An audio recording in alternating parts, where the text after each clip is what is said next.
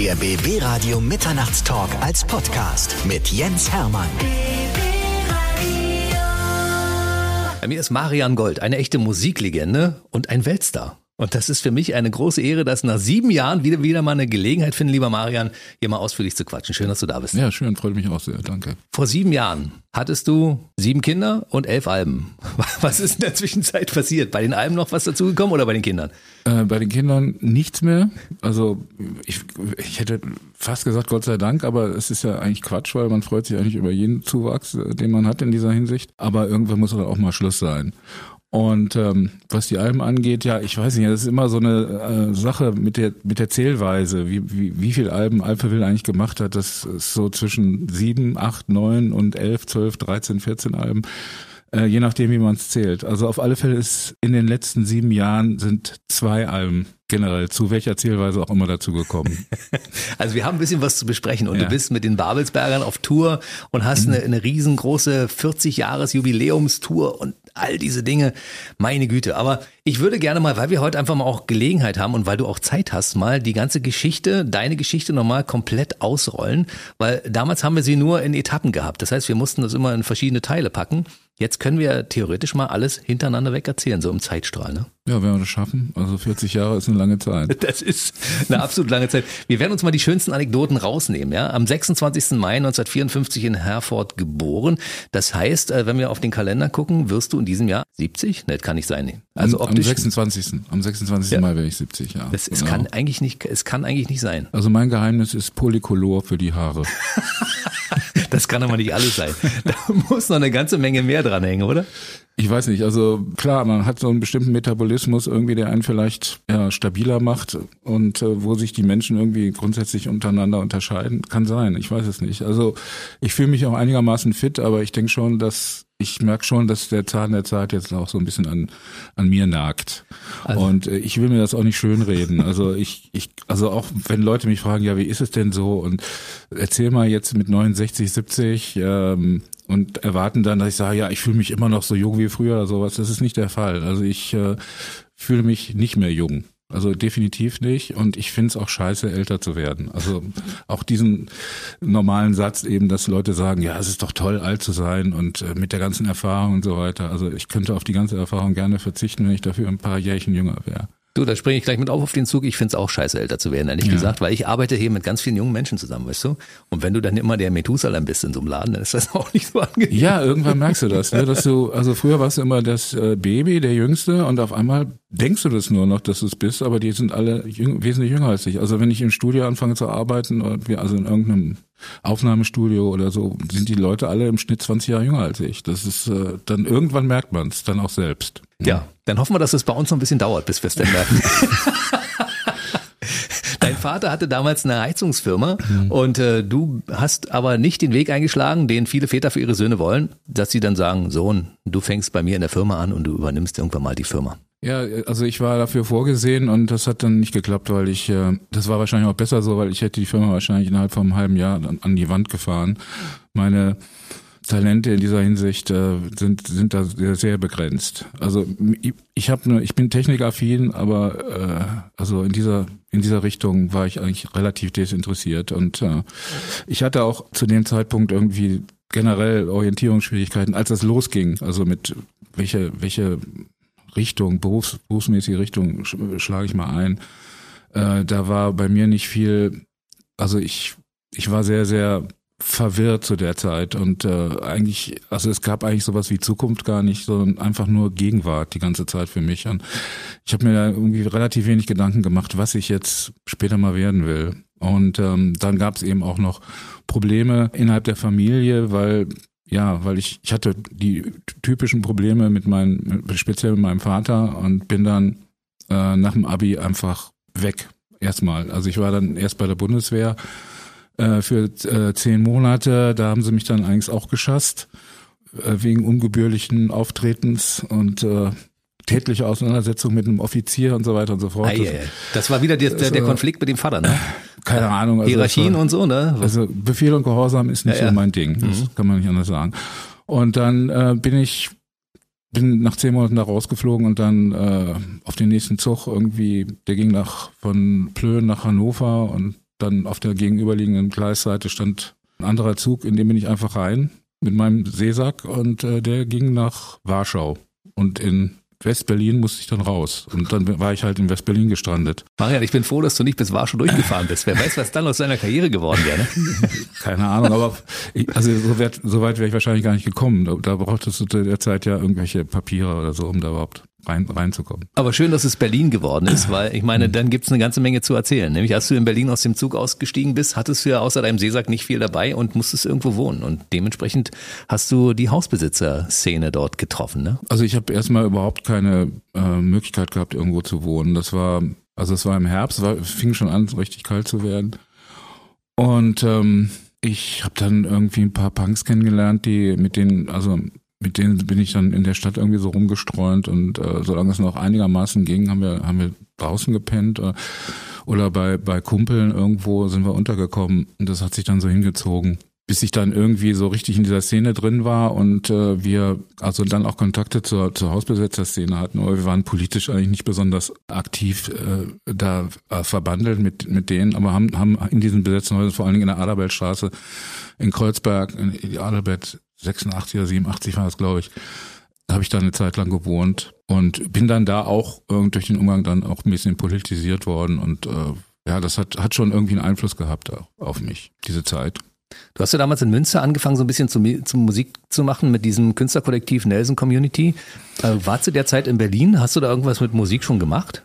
Nee, aber also dieses, äh, diese ganze Struktur, die wir hatten für dieses sogenannte Künstlerkollektiv, äh, das war natürlich irgendwie ein Echo von dieser Zeit, also aus dieser Hausbesitzerszene heraus. Und diese Politisierung, von der ich da gesprochen habe, das, diese linksliberale Einstellung, die ich da hatte, oder eigentlich liberal kann man eigentlich nicht sagen, die war schon ein bisschen radikaler.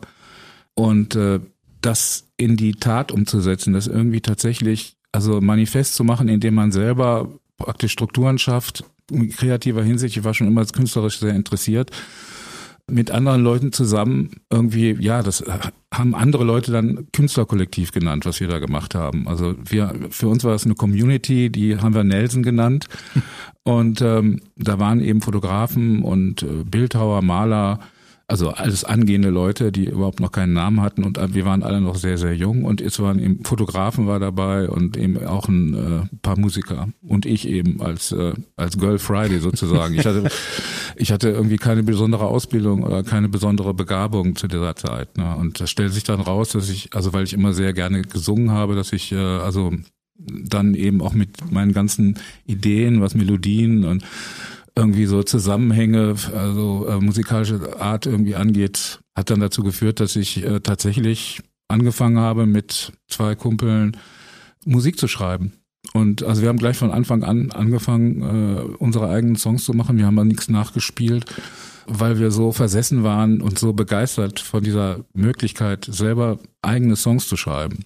Die beiden waren eben Frank und Bernd. Mhm, Bernhard Lloyd und Frank Mertens, also Richtig. quasi diejenigen, die damals also über den Weg Forever Young, so hieß das Trio, das, was ihr da gegründet habt damals. Ja, hießen, also ne? ganz am Anfang hießen wir Chinchilla Green.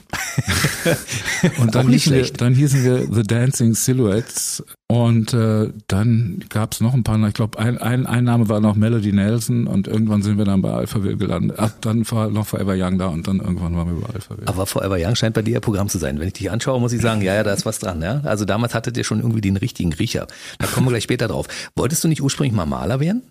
Ja, ich, also, ach so, ja, das war auch noch, das war auch noch in der Zeit. Äh, also ich habe immer sehr viel gezeichnet schon als als kleines Kind und äh, ich glaube, ich hatte da auch eine gewisse Begabung.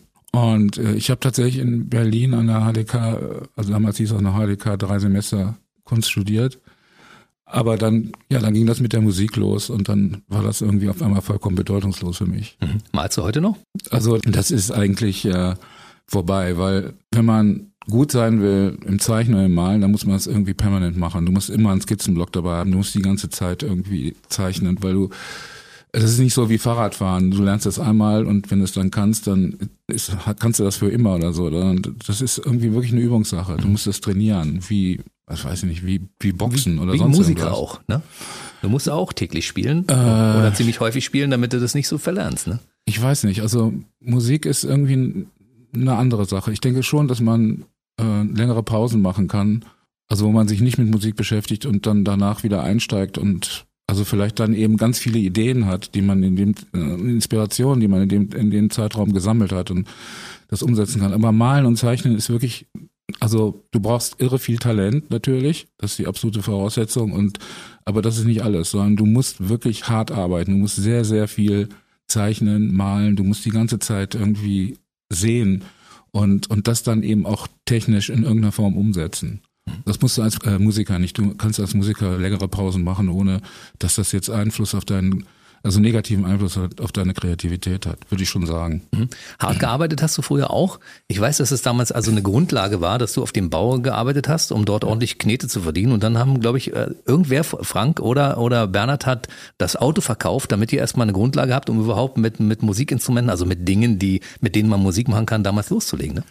Ja, diese technische Veränderung, also was Musikinstrumente anging, die äh, Ende der 70er, Anfang der 80er Jahre stattfand, also durch den Einsatz äh, professioneller Synthesizer, durch den Einsatz von Rhythmusmaschinen und Sequenzern, die es also Leuten erleichtert haben, in Musik einzusteigen, die eigentlich kein Instrument spielen konnten und auch keinen Bock hatten, das zu lernen, muss ich ganz ehrlich sagen. Das war mir irgendwie auch immer viel zu anstrengend. Und das hat es irgendwie auch äh, für mich eben also das war, ich habe überhaupt keinen Gedanken darüber verschwendet. Also Musiker zu werden war für mich völlig außer, außerhalb der meiner Fantasie. Und ähm, auf einmal war das möglich. Ich war ein Riesenfan von, von Musik und äh, auf einmal gab es Instrumente, die es mir ermöglicht haben, also in dieser, sagen wir mal, manuellen Unfähigkeit, selber irgendwie die Melodien und die Musik, die ich im Kopf hatte, umzusetzen, mit Hilfe von Sequenzern, Rhythmusmaschinen und Synthesizern. Und äh, dieser Aspekt war, was uns drei damals verbunden hat, ja, dass wir diese Aufbruchsstimmung in uns gespürt haben und äh, diese Chance begriffen haben, die da drin lag. Und das war ja die Geburtsstunde von Alphaville. Sehr, sehr cool. Die Geschichte, wie ihr damals an euren ersten äh, Synthi gekommen seid, also es war kein äh, Synthesizer, in dem Fall der Fender Rhodes ist ja ein Piano, ne? Ja. Das ist eine sehr, sehr schöne Geschichte, weil ihr habt mit dem, mit dem Geld, was ihr verdient habt, das erste Ding gekauft und das zweite geklaut und mit dem Geld, was ihr aus dem Verkauf erzielt habt, ich weiß es nicht mehr genau. Wie, wie ist die Geschichte? Manuel? Naja, es war, wir hatten ein, wir hatten tatsächlich so ein 100M-System, Roland Modular Synthesizer mit zwei Oszillatoren wo man schon eine Menge mitmachen konnte. Aber das Problem war, dass wir kein polyphones Instrument hatten, also ein Instrument, mit dem man tatsächlich Akkorde spielen kann. Und ähm, ich weiß nicht, wer das war von uns. Ja, jedenfalls einer von uns hat dann vorgeschlagen, da gibt es ein Fender Rhodes, äh, was man kaufen kann in Kommission an irgendeinem, das war so ein äh, Musikgeschäft an, in der Nähe vom Ernst-Reuter-Platz, gibt es heute nicht mehr. Und ich habe meine Plattensammlung verkauft, Bernd hat seinen VW verkauft. Irgendwann hatten wir dann die 1600, 1700 Mark irgendwie zusammen. Krass. Und sind dann da hingegangen und haben dieses Ding da abgeholt und der Verkäufer meinte, die Haube für das, also die Abdeckhaube für das Ding und das, die Pedale, die stehen noch im Hansa-Studio. Und wir, ja und? Ja, wir waren irgendwie so drei kleine, kleine dreckige Punks. Das Hansa-Studio, das war irgendwie das, das große das Paradies ja. für uns irgendwie, also wo wir überhaupt keine Admission hatten. und jemand, ja, geht da mal hin und sagt irgendwie, er kommt da wegen den Fender Roads und dann wird das schon irgendwie alles klappen. Naja, dann sind wir da hingegangen in diese heiligen Hallen und haben tatsächlich jemanden gefunden, der gefragt hat, was, was macht ihr hier, was wollt ihr hier? Ja, wir kommen wegen den Fender Roads. Und der Typ sagt, ja, einen Moment mal eben, kommt mal mit. Wir hinter dem her und dann ging er in so ein Zimmer rein, da stand ein funkelnagelneues Fender Rhodes und sagte, wollte das gleich mitnehmen. Und wir haben uns angeguckt, die Entscheidung fiel innerhalb von drei Sekunden gesagt, ja, okay. Und dann wir mit dem Ding da raus. Und äh, ja, dann hatten wir auf einmal zwei Fender Rhodes, allerdings ohne Abdeckhaube. Hat denn jemand mal nachgefragt und gesagt, die haben das Ding abgeholt? Oder? Ich weiß überhaupt nicht. Ist das ich irgendwann mal wieder aufgetaucht? Weiter, ich weiß nicht, was da weiter passiert ist. Also Zwei Jahre später haben wir dann ja im Hansa-Studio Deswegen. unser Album aufgenommen. Mit dem geklauten Fender Rhodes vielleicht noch? Nee, das, also das, das war äh, verkloppt, ne? Das, das, ja, das war nicht verkloppt, das stand zu Hause umverstaubt. Wir haben es eigentlich nie benutzt. Wir haben es eigentlich nie benutzt. Das passte klanglich eigentlich gar nicht so in die Aufnahme rein. Hm. Hattest du damaligen Zeit. Hattest du ein bisschen schlechtes Gewissen damals, als du dann wieder an den Hansa-Studios aufgenommen hast? Ich war tatsächlich so bürgerlich, dass ich deswegen schlechtes, ich hatte tatsächlich ein schlechtes Gewissen. Also ich kam ich, ich fand das unmoralisch irgendwie, das zu machen, aber also auf der anderen Seite, das war eine Riesenchance und da muss man einfach irgendwie dann alles hinter sich lassen, was an Bedenken so da ist. ihr habt aber mit der ganzen Technik, die ihr da zusammengetragen habt, gar nicht so lange getüftelt, weil 82 ging das so richtig los mit eurem gemeinsamen Musizieren in Anführungszeichen und 83 kam der erste Hit raus, ne? Mit, mit 84. Japan. 84. Ja, das war 84. 84. Ach genau, deshalb 40. Jahrestag, genau. 84 kam das raus, also mhm. knapp zwei Jahre habt ihr gebraucht, um den ersten Hit zu machen. Das wurde gleich ein Welthit. Ja, es, äh, wir hatten sehr viel Glück. Also wir hatten sowieso unglaublich viel Glück die ganze Zeit. Also wir waren gut in dem, was wir gemacht haben, aber wenn man erfolgreich sein will, dann reicht das nicht. Man muss auch eine Menge Glück haben. Es, ist, gibt nun mal nur zehn Positionen in der Top Ten mhm. und es gibt irgendwie 20 Millionen Künstler, die da rein wollen. Also die Wahrscheinlichkeit, dass man das schafft, auch wenn man gut ist, ist nicht so unheimlich groß und äh, es gibt eben auch eine ganze Menge anderer guter Künstler.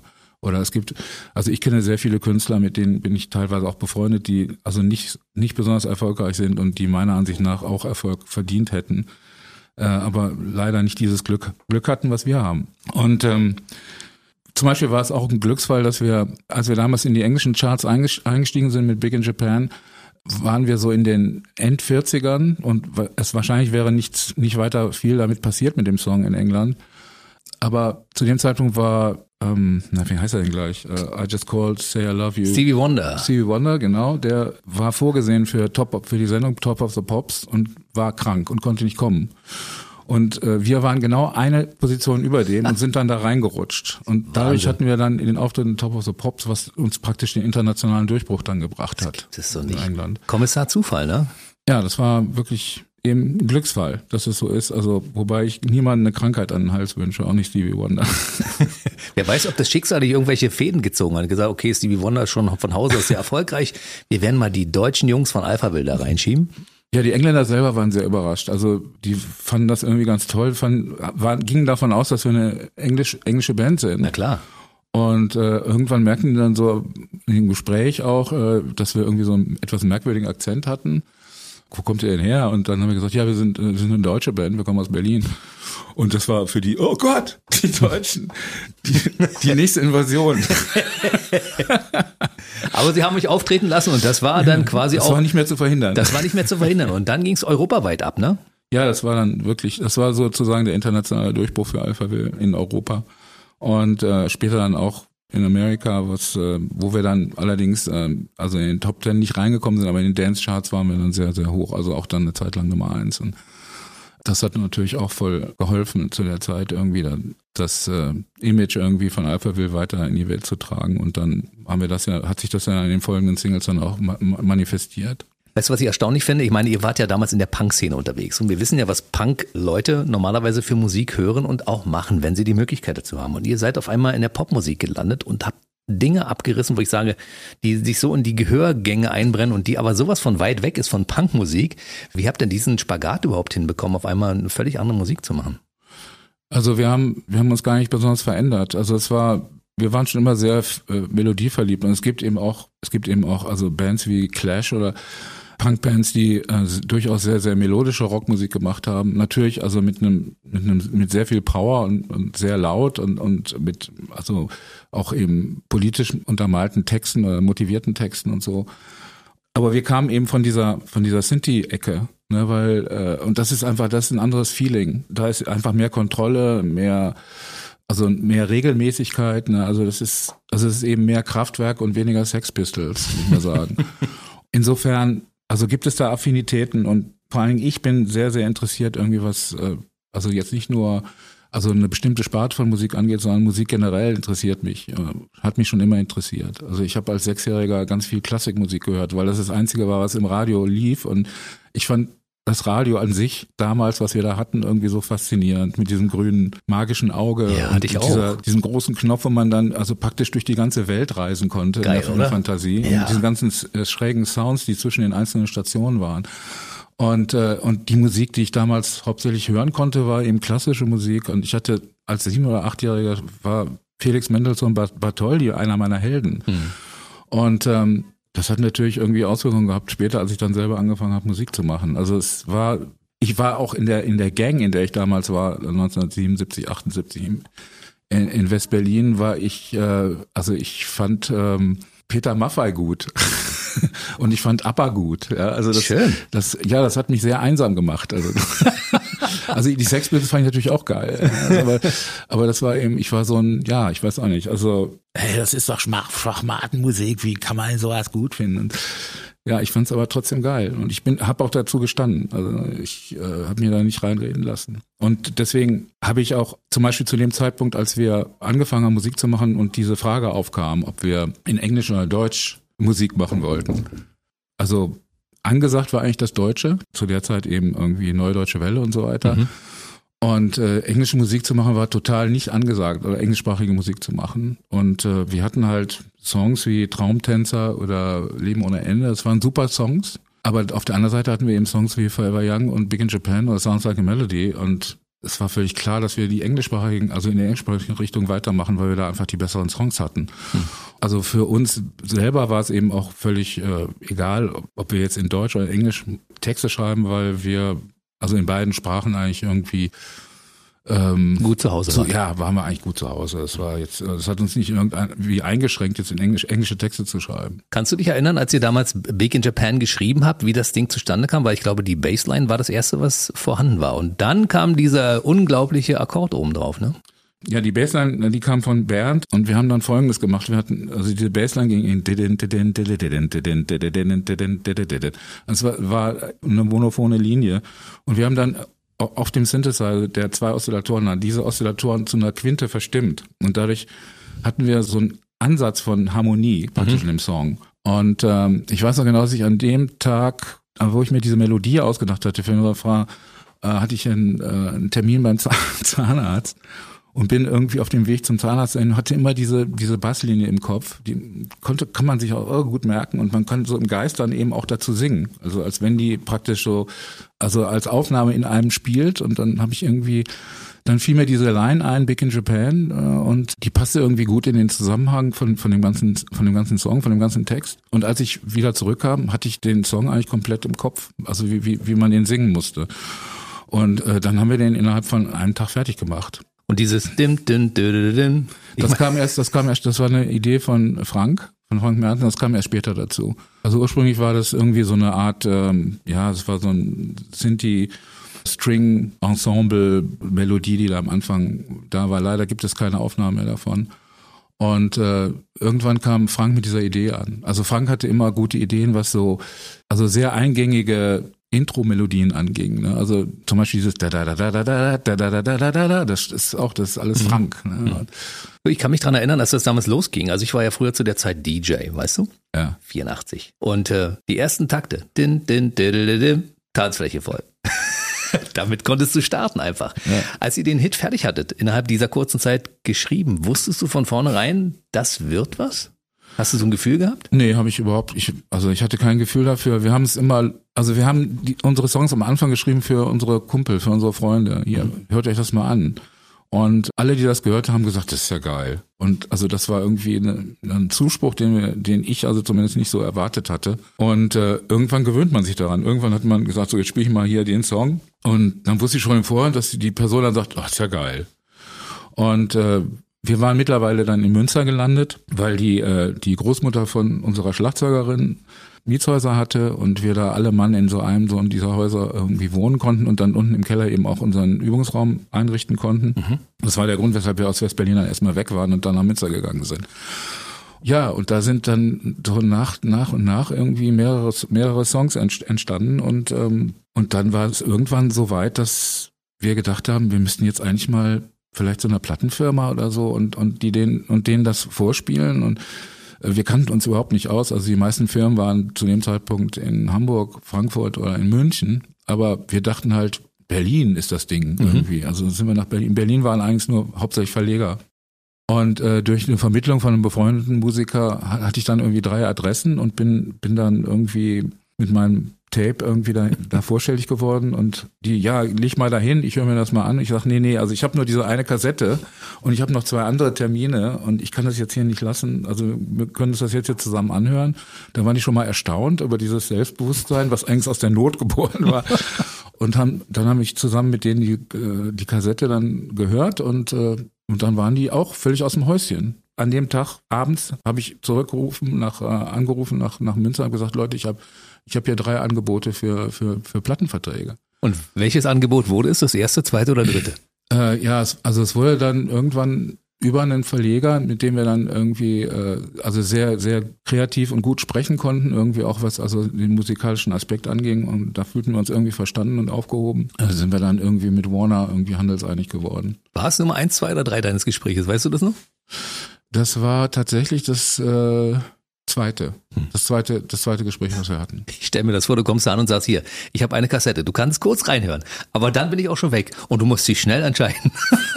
nee, also von Entscheidung war überhaupt keine Rede. Ich wollte ihnen einfach nur vorspielen und dann irgendwie sollten sich, also ich bin davon ausgegangen, dass die dann irgendwie gesagt haben, okay, wir überlegen uns das und hier sag mal deine Telefonnummer oder sowas. Mhm. Aber es war in allen drei Fällen eben so, dass sie sofort gesagt haben, wir signen das. Also mhm. ihr seid geil, wir wollen euch haben. Also nachdem ich das erste Gespräch hinter mir hatte, gesagt habe, Moment mal eben, ich habe schon ein Angebot. Was denn? Nee, das geht doch nicht. du hattest schon damals diese unglaubliche Stimme, ne, zu der Zeit und Forever Young war, glaube ich, auch schon fertig, zusammen mit Big in Japan und dann haben die irgendwie gesagt, sie brauchen aber zwischendurch noch eine Nummer mit ein bisschen mehr Bums, ne? Ja, es war, das war so, dass tatsächlich auf dem ersten Demo-Tape war keine Version von Big in Japan drauf. Das haben wir im Prinzip erst dann nachgereicht, nachdem wir den Plattenvertrag dann schon unterschrieben hatten. Mhm. Und äh, dann war galt eigentlich als ausgemacht, dass die erste Single Big in Japan sein sollte und die zweite dann Forever Young. Da Big in Japan aber jetzt schon im Januar erschienen ist, glaube am 14, 13, 14 Januar, glaube ich, ist es rausgekommen, die Nummer. Und sechs Wochen später war es dann Nummer eins in Deutschland und all over Europe. War die Plattenfirma dann der Ansicht, dass man Forever Young vielleicht erst im, im Herbst, also zum Weihnachtsgeschäft sozusagen, idealerweise veröffentlichen sollte. Mhm. Und jetzt fehlte aber ein Uptempo-Track. Und die haben dann gesagt, ey Leute, ihr seid doch so, ihr könnt doch irgendwie Hits schreiben, ne? Könnt ihr nicht mal schnell noch einen zusätzlichen Song schreiben, irgendwie, den wir irgendwie in der Mitte des Jahres veröffentlichen? Und das war dann Sounds Like a Melody. Das Ding haben wir dann tatsächlich innerhalb von ein paar Tagen in Münster geschrieben und dann an Warner weitergeschickt nach Hamburg und ja, also wieder große Begeisterung und so weiter. Das hat dann auch voll funktioniert. Also aus dem Grunde war Sounds Like Melody für mich also jahrelang eigentlich ein, ein, Song, den ich immer irgendwie nicht besonders mochte. Weil das war irgendwie so eine Auftragsarbeit und ich fühlte mich irgendwie korrumpiert und so in meiner Identität als Künstler beleidigt, dass ich mich irgendwie da so eingelassen habe auf sowas. Ne? Das also sagte, hier, komm, hier schreib mal schnell einen Hit und so weiter. Und dann. Aber es hat funktioniert, das. ja. Und ich meine, ich liebe diesen Song. Also ich habe ihn eigentlich lange Zeit wirklich gehasst und wir haben ihn irgendwie dann in den 90er Jahren auch nie gespielt, bis dann mein MD, also mein Musical Director Martin Lister, gesagt hat, sag mal, wieso spielen wir eigentlich nie äh, Songs like Melody? Und ich gesagt, ich mag diesen Song nicht. Mhm. Und er meint, ey, pass auf, gib mir eine Chance, ich probe das ein mit der Band und wir spielen dir das vor und du wirst es lieben, glaub's mir. Und dann habe ich gesagt, okay, ja, aber bitte sei nicht beleidigt, wenn ich, wenn ich jetzt sage, nee, ich will das nicht haben im, im Set. Und äh, ja, dann hat die Band das gespielt und ich merkte auf einmal, mein Gott, das ist eigentlich, eigentlich ist es ein ziemlich gutes, gutes Stück. Ein mega Song. Und seitdem haben wir das dann auch im Programm. Und seitdem hast du auch deinen Frieden mit dem Lied gemacht, ja? Ja, ja, habe ich. Also weil vor allen Dingen jetzt, also in der äh, letztjährigen Tournee, wo wir diese Orchesterversion von Sounds Like a Melody haben und wo das irgendwie nochmal völlig anders interpretiert ist, äh, ist mir irgendwie klar geworden, dass dieser Song nicht einfach nur so eine flache kommerzielle Disco-Nummer ist, sondern dass er tatsächlich Tiefe hat. Und äh, wenn du dein Künstlertum dir in irgendeiner Form immer bewahrst, dann kannst du eigentlich gar nicht anders als äh, Stücke schreiben, die, also selbst wenn sie aus, aus was für Motivation heraus sie auch immer entstehen. Also die haben immer irgendwo eine Tiefe. Mhm. Und manchmal merkt man das gar nicht. Wenn man das selber schreibt, versteht man, also ich verstehe die Songs, die wir in diesen 40 Jahren geschrieben haben. Also ich, ich habe die erst, eigentlich erst immer hinterher vollständig verstanden. Also was, was die eigentlich bedeuten und wie vielfältig die interpretierbar sind und so weiter. Weißt du, gefühlt ist es für mich so, dass Sounds Like a Melody eine Mischung ist aus Big in Japan und Forever Young. Weißt du, da war so alles drin. Emotionen, Abtempo, geile Ideen, junge, dynamische Menschen, die da Musik machen. Also das war für mich so gefühlt das Produkt aus diesen beiden Songs, weißt du? Ja, kann, kann sein. Also es gab ja, es gibt ja bei äh, Five Young auch diese, diesen Bach-artigen Trompetensatz irgendwie. Mhm. Und bei Sounds of Melody findet man diese orchestralen ähm, Einwürfe im Fade von dem Song. Ja, das ist tatsächlich, der Song ist irgendwie eine Brücke zwischen, schlägt mhm. eine Brücke zwischen, also einmal ist er, hat er so eine orchestrale Ausrichtung wie Forever Young, auf der anderen Seite eben diese Abtempo und eben auch einen sehr ähnlichen Bass, eine sehr ähnliche Basslinie wie, wie Big in Japan. Sag mal, Marian, wie ist denn das? Dein Vater wollte früher, dass du seinen Betrieb übernimmst, die Heizungsfirma.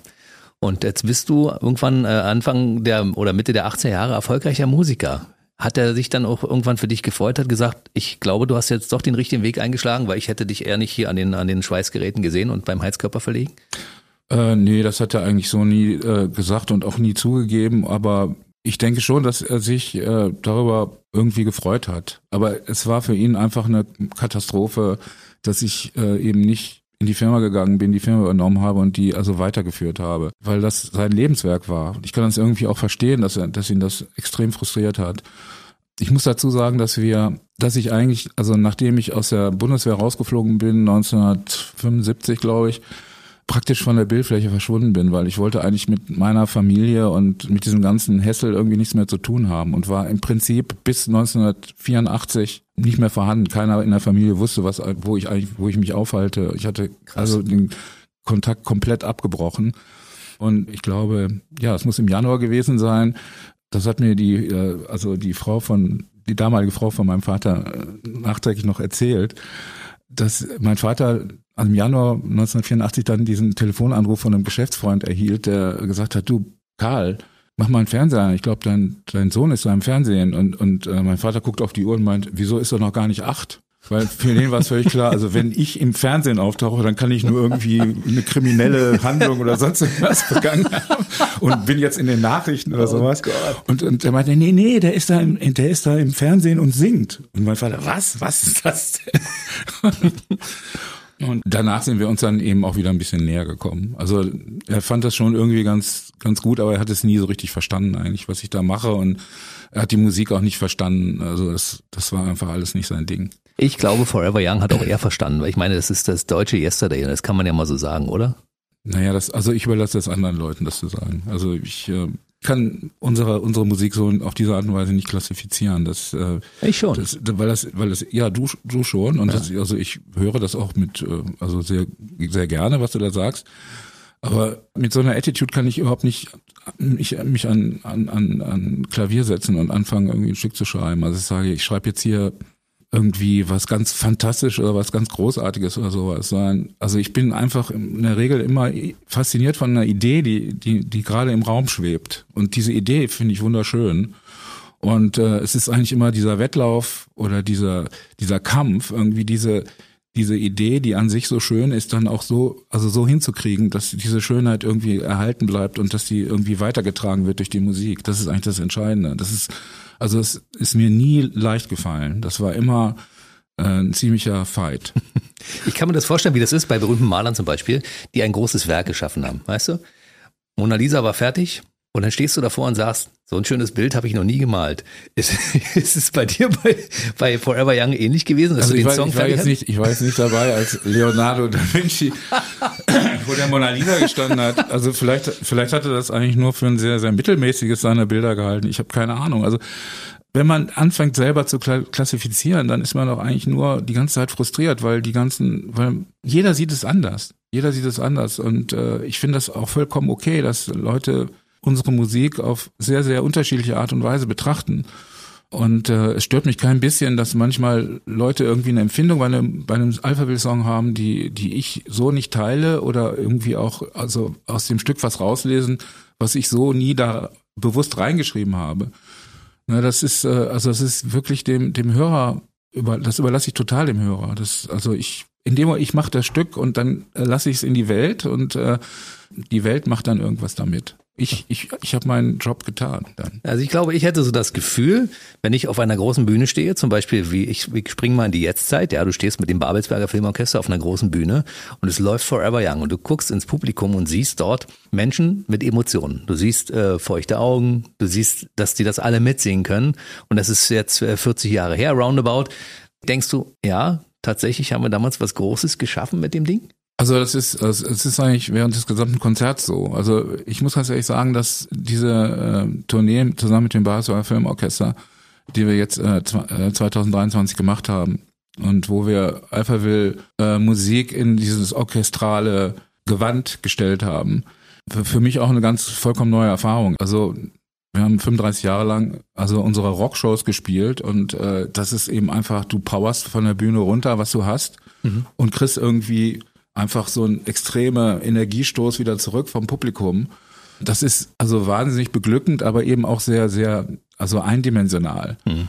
Und wenn du mit einem Orchester in einem Konzertsaal, wo normalerweise Beethoven oder Bach oder Mozart oder Mendelssohn aufgeführt wird, vor zweieinhalbtausend Leuten da stehst im ausverkauften Haus und dann ist das diese Kommunikation mit dem Publikum irgendwie sehr, sehr viel diffiziler. Also ich habe in meinem Leben noch nie so viel während eines Konzerts mit dem Publikum geredet, wie während dieser Auftritte. Hm. Und das ist sehr, sehr, sehr facettenreicher, sehr emotionaler, also differenzierter emotional gesehen, äh, als, als so eine normale Rockshow. Und ähm, dass das alles in unserer Musik drin steckt, also in dieser in dieser Vielfalt, das äh, Geil, war für oder? mich auch eine vollkommen neue Erfahrung. Mhm. Und das betraf jetzt nicht nur die großen drei, vier Hits, die wir hatten, sondern es betrifft, das betrifft den gesamten, also den gesamten Ablauf des Konzerts und alle anderen Songs eben auch. Und das ist, äh, ja, das ist, das war eigentlich das Experiment, was wir, was wir versucht haben, irgendwie in die Tat umzusetzen, was uns anscheinend gelungen ist, nämlich nicht einfach nur Alphaville mit einem Orchester nachzuspielen, sondern tatsächlich die Möglichkeiten eines Orchesters zu nutzen und die Stücke vollkommen neu auszuloten, mhm. mithilfe dieser, mithilfe dieses wunderbaren Instruments namens äh, symphonisches Orchester, wo du also wo du ganz viele verschiedene Instrumentengruppen, Klangfarben hast, wo du völlig anders arrangieren kannst, wo du auch mit Stille operieren kannst, mit lauten, leisen Passagen, wo du eine Melodielinie irgendwie über drei, vier Instrumentengruppen durch, durchziehen musst, weil, weil der Oktavumfang von den einzelnen Instrumenten einfach geringer ist als bei einem Synthesizer zum Beispiel. Das heißt, du musst irgendwann äh, von einer Viola auf eine Violine wechseln und dann irgendwann in, in, in äh, Blechbläser reingehen oder sonst irgendwas, nur um eine einzige Melodielinie irgendwie komplett ausspielen zu können. Mhm. Und das ist, also, das ist eine Klangbreite, die du kannst, also selbst mit einem Synthesizer nicht so ohne weiteres hinkriegen. Und äh, auch die, also die Art und Weise der Arrangements ist eben eine vollkommen andere. Und dadurch hast du vollkommen neue Möglichkeiten, also deine Musik irgendwie zu präsentieren. Und das, das haben wir, glaube ich, ziemlich gut hingekriegt mit den Babelsbergern und eben auch mit diesen zwei ganz hervorragenden Arrangeuren, die wir da an unserer Seite hatten, Christian Lohr und äh, Max Knot. Also mit Christian hatte ich schon äh, vorher im Fernsehen zum, schon, schon mal zusammengearbeitet. Ich wusste, dass der Typ was drauf hat. Und Max wurde uns damals von der Deutschen Grammophon empfohlen für, für dieses Projekt. Und also mit diesen beiden Leuten konnte uns eigentlich nichts passieren. Die mhm. haben, die haben, waren an unserer Seite und haben uns irgendwie das auch erklärt und selber eben auch teilweise durchgezogen und wie man sowas macht, wie man mit dem Orchester arbeiten kann und was für eine Bandbreite, was für eine unglaubliche Vielfalt von Möglichkeiten man da hat. Aber Marian, ich hatte dieses Gefühl schon mal vor gut 20 Jahren, weil 2002 gab es ja Nokia Night of the Proms, das war damals noch in der O2 äh, Arena, also die jetzt Mercedes-Benz Arena heißt, ne? Und äh, da hast du ja auch schon mal beim Symphonieorchester gespielt und ich dachte so, meine Güte, ist das geil. Du hattest leider nur, glaube vier Songs oder fünf hast du gemacht oder so. Das war noch, also es war für mich viel zu wenig als damals erklärter, immer noch erklärter äh, Alpha Will-Fan, habe ich gedacht. Bitte mehr, bitte mehr, bitte mehr. naja, also es war tatsächlich das erste Mal, dass ich äh, ja vor so einem wirklich Riesenorchester, es sind glaube ich 80 Leute gewesen, die, äh, die da auf der Bühne standen, hinter einem, wo du denkst, irgendwie, da kommst du als Sänger gar nicht gegen an, gegen sowas. Hast du gut geschafft. Es war eine, ja, es war eine sehr, sehr äh, spannende, es war praktisch so die erste Erfahrung, die ich gemacht habe mit einem Orchester. Aber es war für mich eben künstlerisch gesehen nicht so furchtbar interessant, weil das war genau das. Irgendwie die Songs wurden irgendwie nachgespielt mit einem Orchester, aber die eigentlichen Möglichkeiten, die so ein Orchester hat, die wurden irgendwie nicht nicht richtig genutzt. Aber das war auch im Sinne dieser dieser Show. Das muss man einfach sagen. Also es betraf auch nicht nur mich, sondern eben auch alle anderen Künstler, die äh, da aufgetreten mhm. sind. Es ging in erster Linie darum, die Stücke, die schon bekannten Hits der teilnehmenden Künstler irgendwie mit einem Orchester zu illustrieren. Aber möglichst originalgetreu, ne? Ja, möglichst ja, original, aber nicht zu interpretieren. Mhm. Und das ist jetzt komplett anders bei der neuen Show. Das ist vollkommen anders, genau. Ich springe mal ein Stück zurück in das Jahr, sagen wir mal, Mitte der, Mitte der 80er Jahre. Wenn man auf einmal so einen Riesenerfolg hat, hast du irgendwann mal so den Punkt erreicht, wo du dachtest, äh, ist es völlig egal, was ich anfasse, es wird alles irgendwie, um bei deinem Namen zu bleiben, zu Gold? Ja, das Gefühl hat man tatsächlich. Und wenn man dieses Gefühl dann bekommt, fragt man sich natürlich, also wenn man einigermaßen reflektierter Mensch ist, hast du da noch alle Tassen im Schrank, wenn du sowas denkst? Und ich kann mich, an diesen Moment kann ich mich eigentlich ziemlich genau erinnern.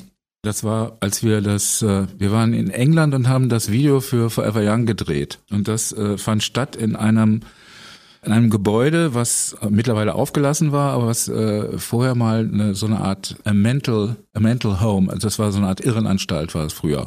So ein altes Backsteingebäude mit mit so einer äh, mit so einer ja mit so einer Kirche, einer angebauten Kirche dran und innerhalb dieser Kirche haben wir dann äh, die, dieses Video gedreht. Das war damals eine, also wurde das öfter so an Bands vermietet, die irgendwie Videos drehen wollten. Und ähm, in der Drehpause bin ich also aus dem, aus dem, aus dem Filmset irgendwie raus und in diesem leeren Gebäude rumgewandert. Und da lagen überall auf dem, auf dem Fußboden lagen noch so solche, solche Beschreibungen von, von Patienten und so weiter, ehemaligen Patienten, die da, ich weiß auch nicht, die lagen da alle so auf dem Fußboden verstreut rum. Und ich habe irgendwann mal so einen so einen Zettel aufgehoben und äh, irgendwie was gelesen drüber. Also es war alles in Englisch, äh, also über diese Krankheit, um die es da ging, also irgendwie, also Mental Illness. Und dann dachte, äh, stellte sich halt mir irgendwann die Frage, sag mal, vielleicht bilde ich mir das ja alles nur ein. Ne? Also ich meine, wir waren, wie gesagt, wir waren jetzt gerade, wir drehten gerade das Video von Forever Young. Das ganze Jahr über war ich irgendwie auf einmal von null auf so, zu einer Art Superstar gegangen. Mhm. Äh, wenn man sich überlegt, dass solche solche Irrenanstalten also bevölkert sind von Leuten, die sich für Napoleon oder den lieben Gott halten und ich auf einmal in so einem Ding stehe mit so einem Zettel in der Hand und ich dachte mir, äh, vielleicht bist du ja selber vollkommen bekloppt und bildest dir das alles nur ein, was hier gerade passiert, ja. Du Schande. Und und da, also da also da wurde mir auf einmal diese ganze Unwirklichkeit äh, klar, die also mit wie dieses ganze Jahr abgelaufen war für für uns, ne? Das also wie wie äh, wie abgefahren das alles ist, ne? Wie ist es eigentlich? Ich meine, manchmal ist es ja so, dass, dass die Leute sagen, ach, Alpha Will, das sind die mit Big in Japan und Forever Young, dass da noch elf weitere Alben dran hängen mhm. mit vielen, vielen geilen Songs. Mhm. I Die For Today, uh, Jet Set, Song for No One, Flame und wie sie alle heißen, diese ganzen Dinge und auch die, die letzten äh, Alben, die so 2017 bei unserem letzten Gespräch gerade erschienen sind, da sind ja so viele tolle Songs bei. Ist es manchmal blöd für dich, wenn du auf drei Songs oder fünf Songs oder acht Songs reduziert wirst? Beim Spektrum von 150? Es sind mehr, aber äh, also es ist äh, nein, ich habe da überhaupt kein Problem mit. Also es ist einfach so, dass diese anderen Songs, die du erwähnt hast, ist ja nicht so, dass die irgendwie nicht existieren, sondern natürlich kennen die viele Leute diese Songs auch, aber die die Songs für die die Signature Songs sozusagen mhm. von Alpha Will sind natürlich Forever Young und Big in Japan und in, gewissen, in gewisser Hinsicht auch noch vielleicht Sounds Like a Melody. Und die sind vor 40 Jahren geschrieben worden mhm. ne, und sind immer irgendwie, also waren immer eine ständige, ständige Begleitung von Alphaville. Äh, das ist wie so ein Hintergrundrauschen im Universum im Prinzip. Ne? Und da hängen so viele Erinnerungen dran, so viele Erlebnisse, die Leute damit verbinden, dass äh, du natürlich kannst du haben wir vielleicht irgendwann noch mal besseres, einen besseren Song geschrieben, wüsste jetzt nicht welchen, aber äh, es kann ja sein. Aber du kannst gegen sowas nicht anschreiben. Du kannst hm. gegen diese Masse, gegen diese Lawine von Emotionen oder so, kannst du, das ist vollkommen sinnlos, das überhaupt zu probieren. Und wir haben es auch nie probiert, Gott sei Dank. Es hm. gibt natürlich andere, andere Künstler, die ihr ganzes Leben irgendwie also versucht haben, diesen einen Hit, den sie mal hatten, irgendwie noch, noch mal toppen, irgendwie, ne? irgendwie zu toppen. Und wir haben das nie versucht. Also für, für uns waren, war, wir sind sofort, wir sind weitergegangen. Die Karawane zog, die Karawane namens Alpha Will zog weiter ins nächste Album, was wieder ein völlig anderes Konzept war. Und alle unsere nachfolgenden Alben waren immer wieder, also praktisch neues Territorium für uns, wo wir irgendwie Sachen ausprobiert haben, die wir vorher eben noch nicht gemacht haben. Und also wo wir die Musik für uns eigentlich nochmal komplett neu erfinden mussten. Ne? Und das, mhm. also das ist eigentlich dieses Abenteuer. Und ich glaube auch der Grund, weshalb es Alpha Will überhaupt noch gibt. Also weshalb es Alpha Will 40 Jahre lang, also weshalb Alpha Will 40 Jahre lang existiert hat und auch noch weiter existieren wird. Weil, genau. Weil, weil es immer so eine, also eine praktisch eine Entwicklung nie Richtung Zukunft gab und nie irgendwie sowas rückwärts gerichtetes irgendwie. Da gab es überhaupt kein Interesse innerhalb der Band. Du hast schon gesagt, es sind auf jeden Fall weit mehr als 150 Songs. Das hätte mir auch klar sein müssen, weil ihr habt ja ein Album mal rausgebracht, da waren ja, glaube ich, von Hause aus 130 Tracks drauf oder sowas, ne? Wo ich mich fragte, ist das Album eigentlich im Guinness-Buch der Rekorde mit den meisten erschienenen Tracks auf einem Album? Könnte man fast denken, wa? Ja, ich weiß, also es ist, ich kümmere, also ich du weiß hast es nicht angemeldet, nicht so Du hast es nicht angemeldet? Nein, ich habe mich da, ich habe mich noch nie angemeldet bei Guinness-Buch der Rekorde. Es gibt, Gott sei Dank, es gibt ja Spotify und sowas. Also ich, also das deswegen, also das Guinness Buch der Rekorde braucht man, man muss nur bei Spotify gucken, dann weiß man genau, welche Künstler, welche Songs irgendwie äh, die meisten Klicks oder sonst irgendwas haben. Also Alphaville ist da recht gut vertreten, glaube ich. ich weiß, ja. Ich mir nicht große Sorgen machen. Aber ähm, diese, nee, also diese, wie war jetzt die Frage? Die Frage war, ich meine, ihr habt gesagt, das Spektrum muss deutlich größer sein als 150, so, weil genau, auf dem einen war, Album genau. ja 134 Tracks, glaube ich, drauf waren, ne? Ja, es waren, es war, das lag einfach daran, weil wir äh, in den 90er Jahren im Prinzip nur zwei Alben gemacht haben, nämlich eins Anfang der 90er Jahre, 1993 Prostitute war das und äh, 1997 dann Salvation. Und ähm, das war vielleicht so meine kreativste Zeit überhaupt, irgendwie einen Song nach dem anderen geschrieben habe mit verschiedenen Co-Autoren und da hatte sich einfach bis zum Ende des Jahrzehnts so, so dermaßen viel angesammelt, dass wir dann irgendwie uns überlegt haben, wir bringen jetzt dieses, wir bringen da eine Compilation raus, die äh, Dreamscapes heißt und und da waren dann, ich glaube, 400, 400 Songs drauf. Die 400 sogar, ja? Also es waren acht CDs. Wahnsinn. Es waren acht CDs mit äh, 70 äh, äh, mit einer Spieldauer von 70, 70 Minuten. Und von diesen 400 Songs waren, glaube ich, also bestimmt 180, 190 Songs überhaupt noch nie veröffentlicht worden. Und von den anderen, das waren alles Demo-Version und was weiß ich nicht alles. Und äh, dann hat es Anfang der 2000er Jahre, 2003 dann nochmal ein anderes Projekt gegeben, das hieß Crazy Show, wo wir eigentlich also im, im Netz selber live Musik komponiert haben, zusammen mit, mit den Fans. Also Fans manchmal gesagt haben, ja, irgendwie, also wenn wir eine neue Version, eine neue Demo-Version ins Netz gestellt haben, äh, die sich jeder runterladen konnte dann auch, also könnt ihr das nicht mal so machen oder ich habe da eine Textidee oder sowas und wir haben das alles so eingebaut, haben die Leute natürlich dann auch beteiligt, also als Urheber. Mhm. Wenn wir irgendwie Ideen von denen übernommen haben und da ist dann auch nochmal ein, also ein 4-CD-Set entstanden, also mit auch bestimmt 120 Songs oder so, von denen irgendwie 40, 50 Songs irgendwie brand new Songs waren, also brand new Songs waren und das ist, also das ist schon ein riesen Konvolut an, an, an Material, was, was also in den ganzen 40 Jahren entstanden ist. Das waren die Songs, die, die damals sich äh, alle Fans auch gratis runterladen durften. Ne? Ja, das, genau, das Projekt hieß Crazy Show irgendwie, weil uns Leute eben auch äh, für komplett verrückt erklärt haben, dass wir einfach Sachen so umsonst raushauen und dass wir ja. da kein Geld für verlangen oder ja. so. Es waren eben noch die Nachwehen von Nelson Project, dem, dem sozialistischen Künstlerkollektiv. ja, ja, die letzten Zuckungen so sozusagen. Ja. Man muss als Künstler von irgendwas leben, deshalb sollte man Songs nach Möglichkeit verkaufen, wenn man es kann und äh, irgendwie Konzerte spielen oder, oder Platten herausbringen oder DVDs herausbringen. War es eigentlich klar, dass ihr irgendwann mal als Trio an eure Grenzen kommen würdet? Weil mittlerweile sind ja Frank und Bernhard aus, aus den in verschiedenen Jahren aus dem äh, Alpha Wild Trio ausgeschieden. Hat sich das abgezeichnet, dass ihr irgendwann mal verschiedene oder sag mal in, in verschiedene Richtungen gehen werdet? Also bei Frank war es einfach so, dass er, der ist ja schon nach einem Jahr, äh, hatte die Band verlassen, zu meinem allergrößten Bedauern weil es einfach zu viel war. Das konnte er psychisch irgendwie nicht mehr. Also man konnte eben kaum irgendwo sich in der Öffentlichkeit zeigen und manche Leute haben halt ein extremes Problem damit. Ich weniger, Bernd auch nicht, aber für Frank war das irgendwie einfach hm. Spießruten laufen. Sozialphobie. Sozusagen. Und äh, deswegen hat er sich dann tatsächlich Ende des äh, Ende des Ende 1984 schon verabschiedet. Und sein Nachfolger war dann der Rick, mhm. der dann bis äh, Ende der 90er Jahre irgendwie äh, Mitglied war bei Alphaville und äh, Bernd ist Anfang der 2000er Jahre ausgestiegen. Und es war es hat sich alles in einem, in einem freundschaftlichen Rahmen abgespielt. Mhm. Also es war nicht so, dass es da irgendwelche Zerwürfnisse gab, sondern irgendwie war dann, war, war dann die Energie raus. Also es gab einfach diese, dieses Spannungsverhältnis zwischen zwei kreativen Köpfen dann irgendwann nicht mehr, weil wir dann irgendwann zu einer, also Bernd, vor allem Bernd und ich zu einem alten Ehepaar wurden. Mhm und äh, wo wir dann irgendwie einfach neue Herausforderungen, andere Leute, andere Mitarbeiter, andere äh, kreativen Köpfe für uns, mit denen wir uns messen können, irgendwie brauchten. Und, und dann war irgendwie 2001 ist, war ich dann der letzte Mohikaner in der Band sozusagen. Bist ja immer noch, ja? Das bin ich immer ja, noch, ja. ja. Es, es gab ja zwischendurch so eine Kreativpause, wo du auch zwischendurch mal sagtest, ich muss jetzt mal was anderes machen. Dann hast du zwischendurch für Rupert Hein irgendwas gemacht, hast den produziert, glaube ich. Dann hast du mit, mit Kaya Wei irgendwas gemacht. Dann es, war, es war umgekehrt, also Rupert Hein hat mich produziert. Also so was, ah ja. Ja, das war, Rupert war Rupert Hein hat drei Soloalben gemacht, also die er selber gemacht hat, die nicht besonders erfolgreich waren, die für mich aber wirklich das absolute, also Maximum an, an Produktionsgenialität dargestellt haben. Und äh, ich wollte unbedingt mit äh, Rupert zusammen mal was machen und dann haben wir, wir haben zusammen irgendwie ein, eines meiner Soloalben produziert, United. Und ähm, dann gab es noch so verschiedene andere, äh, also Zusammenarbeiten mit, mit, mit anderen Künstlern, wo ich dann eigentlich mehr oder weniger denen meine Stimme gegeben habe oder wo die dann manchmal auch gesagt haben, ja, vielleicht fällt dir da irgendwie ein, wie man darauf singen kann. Manchmal habe ich es einfach so gesungen, wie die das haben wollten. Da gab es so einige Projekte. Die, äh, ich weiß jetzt gar nicht mehr, also in den 90er Jahren war das. Also es war auch, manche waren irgendwie von Drogen ein bisschen überschattet, deswegen kann ich mich jetzt auch nicht mehr so genau dran erinnern. du hast damals gesagt, deine Stimme, die du immer hattest, wo alle Leute gesagt haben, Mann, hast du eine geile Stimme.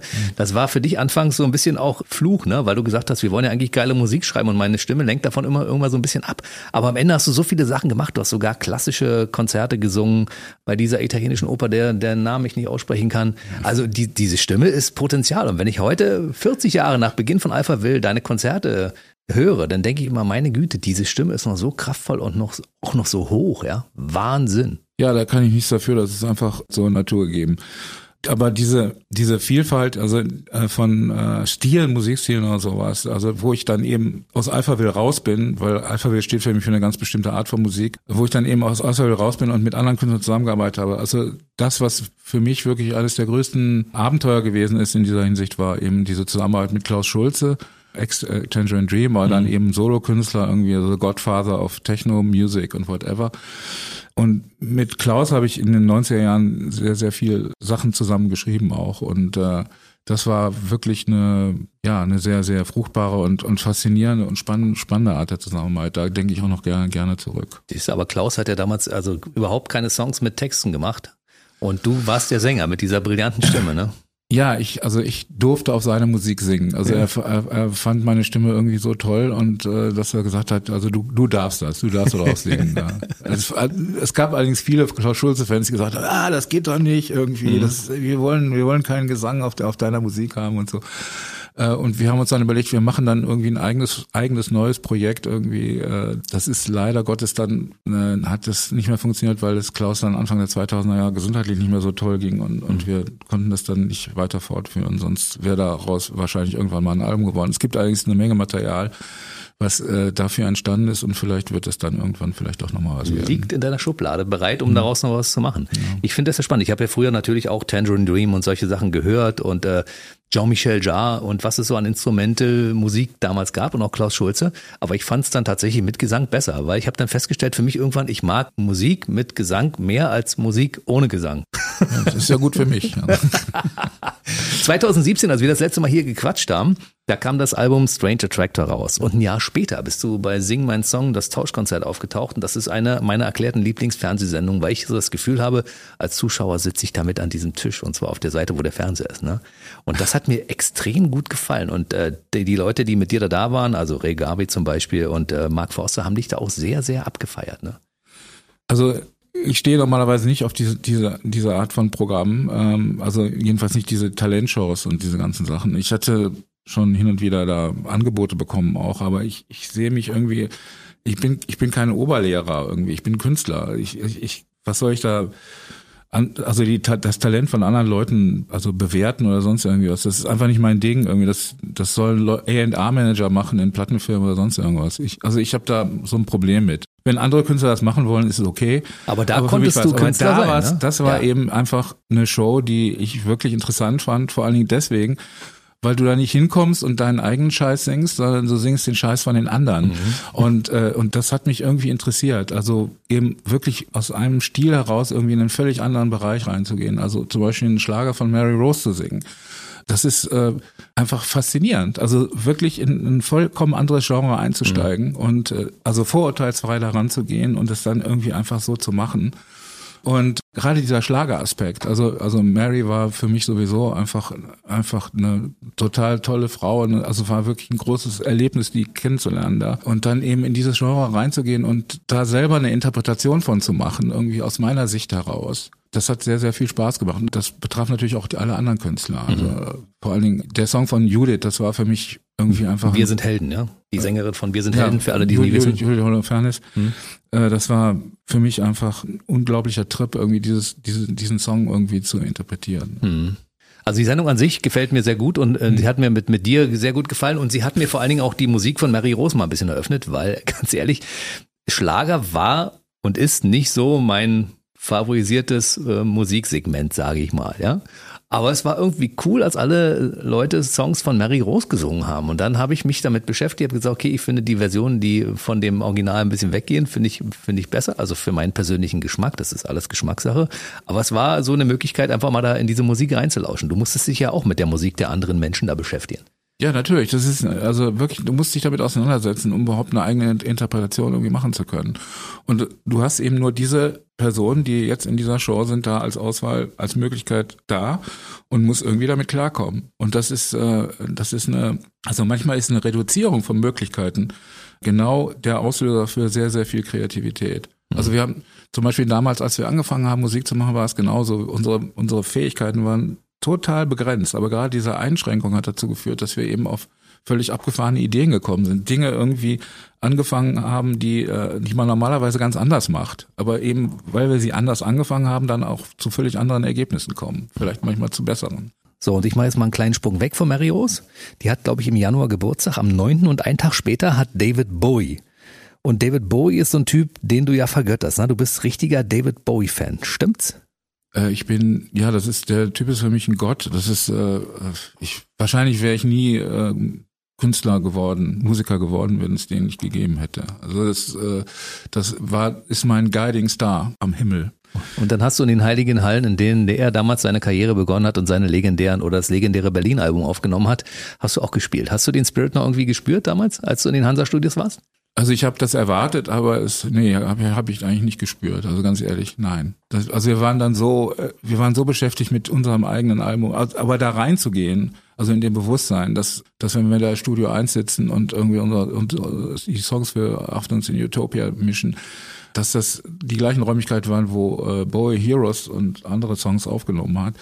Äh, das äh, war jetzt nicht so ein Spirit, der jetzt die ganze Zeit irgendwie da für mich herumgeschwebt ist oder so, sondern es war, das war praktisch so die Ausgangssituation. Du gehst da rein und und denkst, wow, jetzt bist du da, mhm. genau an dieser, an dieser, an dieser Stelle angekommen, wo dieser Wahnsinnstyp auch mal gewesen ist vor dir.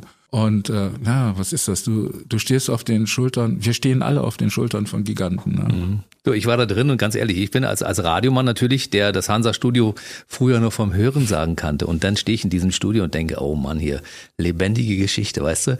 Diesen Regler hat schon der und der Künstler mal bewegt und so. Und wahrscheinlich haben sich alle gesessen und haben Alkohol getrunken und hatten eine schöne Zeit und haben hier geile Songs geschrieben. Mhm. Also es überträgt sich auch. Also nur, nur rein vom Gefühl, weißt du? Man macht sich so ein bisschen kleiner, wenn man da reingeht, weil man denkt, oh, die, also so ehrfürchtig, weißt du? Also ich, mich hat, es eigentlich, mich hat es, nein, mich hat es größer gemacht. Also, weil, genau aus dem gleichen Grund allerdings, ja, ja. weil, weil ich auf einmal, ich stehe auf einmal da, wo, also dieser Typ vorher vor mir war, ja. Und auf einmal denke ich mir, wow, also, ey, ich hab's geschafft. Ich bin, ich bin hier an dieser Stelle. Und da, da bin ich gleich um zwei Zentimeter gewachsen. Naja, siehst du, du bist ja auch der große Popstar, ne? Oder Rockstar oder der große Musikstar. Und ich naja, bin gut, okay. der Radiomann, der immer nur von der Seite guckt und sagt, oh, ich lade mir die alle gern mal ein und lass mir die Geschichte mal erzählen, weil ich sie so spannend finde. Aber eigentlich habe ich so das Gefühl, oh, meine Güte, ey, Wahnsinn, ja. Geschichtsträchtiger Raum. Ja.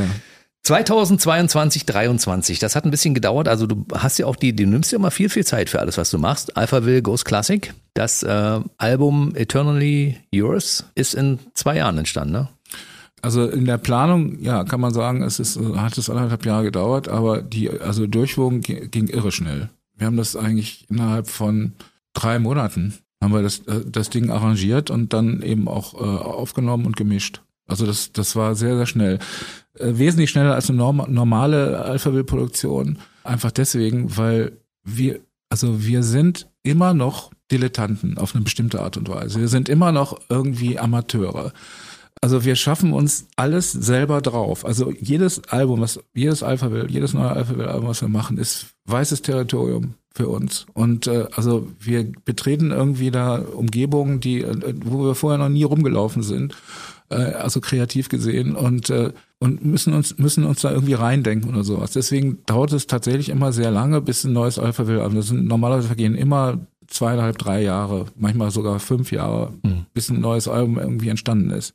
Aber dann kommt da eben was raus, wo, wohinter wir auch wirklich hundertprozentig stehen können. Und äh, das war bei Eternal Yours anders. Denn erstens, es gibt eigentlich nur einen neuen Song, den wir speziell für dieses Projekt geschrieben haben, für Eternal Yours, den, den Titelsong. Alles andere war, ist im Prinzip Repertoire, also mhm. was was schon da ist. Das heißt, das Repertoire musste jetzt nicht erst geschrieben werden. Mhm. Das war schon da. Und dann zweitens, wir arbeiten mit einem Symphonieorchester zusammen. Das heißt, wir arbeiten mit 60 Leuten, die alle professionelle äh, Giganten sind. Symphonik, Symphoniker mhm. sind, die Musik vom Blatt spielen können mhm. und so weiter. Wir haben für die Aufnahmen mit dem Orchester. Also wir mussten das in mehreren Tranchen machen, weil das ging wegen Pandemie und so weiter, konnte nicht das ganze Orchester gleichzeitig spielen. Aber wenn ich die Zeit irgendwie zusammenrechne, haben wir das Album komplett eingespielt innerhalb von drei oder vier Tagen. Tja, unfassbar. Die kommen, die kommen rein, gucken sich die Noten an, die haben die Songs noch nie in ihrem Leben gespielt und die fangen an und schon der erste Take ist mehr oder weniger, kannst du eigentlich schon nehmen. Mhm. Das sind ausgebildete klassische Musiker. Das ja. ist einfach was ganz anderes, als wenn du da jetzt irgendwie als Gitarrist oder als Keyboarder Rock so reingehst und so, ja, jetzt muss ich erstmal, lass uns erstmal eine Stunde jammen oder sowas. Mhm. Und dann äh, entsteht da irgendwie was und dann verfestigt sich das und dann überlegt man sich, wie man das jetzt umsetzt und so weiter und so fort. Das sind alles sehr viel längere Prozesse. Man denkt irgendwie, ja, Rockmusik, das geht alles so ruckzuck. Nee, ist nicht. Mhm. Aber wenn du die Noten irgendwie auf, den, auf dem Blatt hast und die den Leuten vorlegst, also ich hatte so ein ähnliches Erlebnis, als wir damals ähm, für Salvation den letzten Track, das war Pandora's Lullaby und den haben wir mit einem großen äh, britischen Symphonieorchester aufgenommen. Und das war genau das Gleiche. Die Leute kamen rein, spielten das einmal durch und der, der Aufnahmeleiter sagte, sagte zu mir, ey, also ich nehme das jetzt schon mal auf, weil wir müssen für jeden Tag bezahlen hm. und den hier kriegen wir gratis im Prinzip. Ich sage, ja, aber die spielen doch jetzt wahrscheinlich erstmal so, der meint, nee, nee, die sind so gut, die spielen den schon beim ersten Take eigentlich so, dass du das nehmen kannst. Und so war es dann auch. Ne? Und also wir hatten dann irgendwie zwei Takes von dem gleichen und konnten irgendwie die, die dann irgendwie auch zusammenbauen und hatten dann statt 60 praktisch 120 Leute, die irgendwie diesen Song gespielt haben. Und so ähnlich war es bei den Babelsbergern auch. Ne? Das, also, die sind schon geil, oder? Ja, Meine super. Güte, also ich liebe dieses Orchester, wirklich. Ja, also das ist, äh, das ist einfach unfassbar, wie, äh, also wie der Unterschied auch ist, also zur normalen Rockproduktion. Ne? Das sind einfach Leute, die, die musst du eben nicht programmieren, sondern die programmieren sich mehr oder weniger selber. Die sehen, die lesen das vom Blatt ab und spielen es einfach im gleichen Moment. Das ist so wie einer, der ein Buch liest. Wie ist das, wenn du mit deiner Tochter Lilly über bei YouTube über die Alphaville Songs redest? Ihr habt ja einen Podcast, mhm. ja, also für alle, die das interessieren sollte, das ist wirklich sehr sehr schön. Wie ist das, wenn du mit deiner Tochter aus einer völlig anderen Generation, die mit der Musik also im Prinzip gar nicht so viel, außer dass sie natürlich zu Hause erlebt hat, wie der Vater das produziert, aber sie hat das niemals im Radio gehört, weil sie zu der Zeit noch nicht da war. Das läuft ja immer noch im Radio. Ja, natürlich, aber sie hat das niemals mitbekommen, als es rauskam. Das ist ja der Effekt dabei, dass du ja. sagst, ich höre so etwas zum ersten Mal. Ich habe das ja erlebt, wie das damals war, ne? Also für für für meine Kinder ist es ist, ist einfach Musik einfach sowas, die sind damit halt aufgewachsen. Ne? Das mhm. ist für die sowas ganz Normales. Das ist eben auch wie so eine Art Hintergrundrauschen die ganze Zeit. Es sind jetzt nicht unbedingt die Musik, die sie selber gut finden oder selber hören. Das ist, ich verlange aber auch, aber auch. Naja, also äh, sagen wir mal die Älteren. Die älteren Kinder, äh, die fahren teilweise irgendwie auch bestimmte Songs tatsächlich auch noch ab. Ne? Die jüngeren Kinder, nee, eigentlich nicht. Also die sind mehr so auf deutschen Hip-Hop und was weiß ich, auf solchen Sachen stehen die. Und das finde ich auch völlig okay. Also sie sind natürlich stolz auf ihren Papa und dass er irgendwie da so im Rampenlicht steht und irgendwie im Fernsehen und auf der Bühne und so weiter und so fort. Aber musikalisch interessiert ihr das eigentlich überhaupt nicht, was, was, was wir da machen. Auch jetzt, also wir sind jetzt gerade dabei, irgendwie äh, neues Studioalbum äh, zu konzipieren und wenn ich dann zu Hause irgendwie Sachen abhöre, die die wir im Studio vorher aufgenommen haben, irgendwie dann kommt hin und wieder mal einer von denen rein, also Orlando oder Ferienland, die sind äh, 13 oder 15 Jahre alt und äh, manchmal rutscht es mir dann so raus. Hast du ja gerade gehört, wie findest du das? Ja, hm, ja ganz mhm. okay.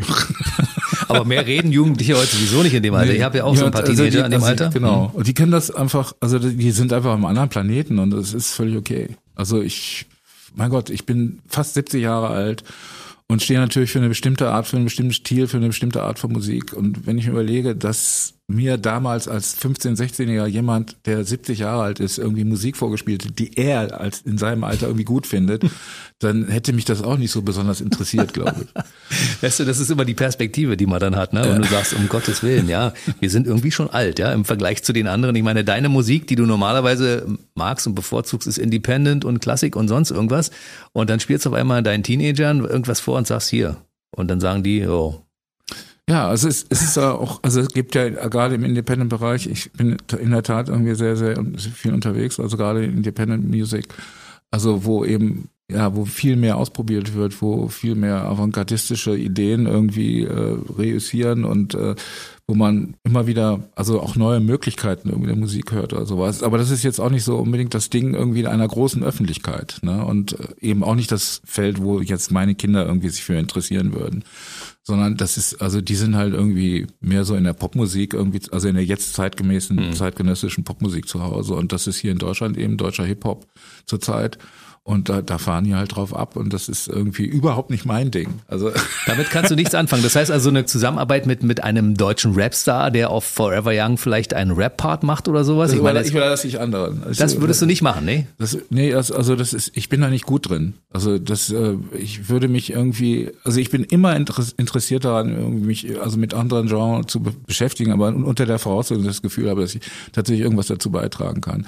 Also es gab ja mehrere Kollaborationen irgendwie äh, zwischen Karel Gott und Bushido zum Beispiel, mhm. die zusammen Forever Young interpretiert haben oder es gab eben auch eine, eine Coverversion von äh, Beyoncé, mhm. wo Jay-Z dann drauf gerappt mhm. hat oder sowas. Also das ist einfach nicht, das ist nicht das, was ich kann. Ja, ich, also die gesungene Version von Beyoncé finde ich sehr schön, aber diese diese zusätzlichen Rap-Teile oder sowas, also ich bin kein Rapper. Das ist irgendwie ja auch ein Lebensgefühl und eine, eine Erfahrung, die du in deinem Leben machst, wenn du das, du musst das ja irgendwie authentisch machen. Du musst ja authentisch sein.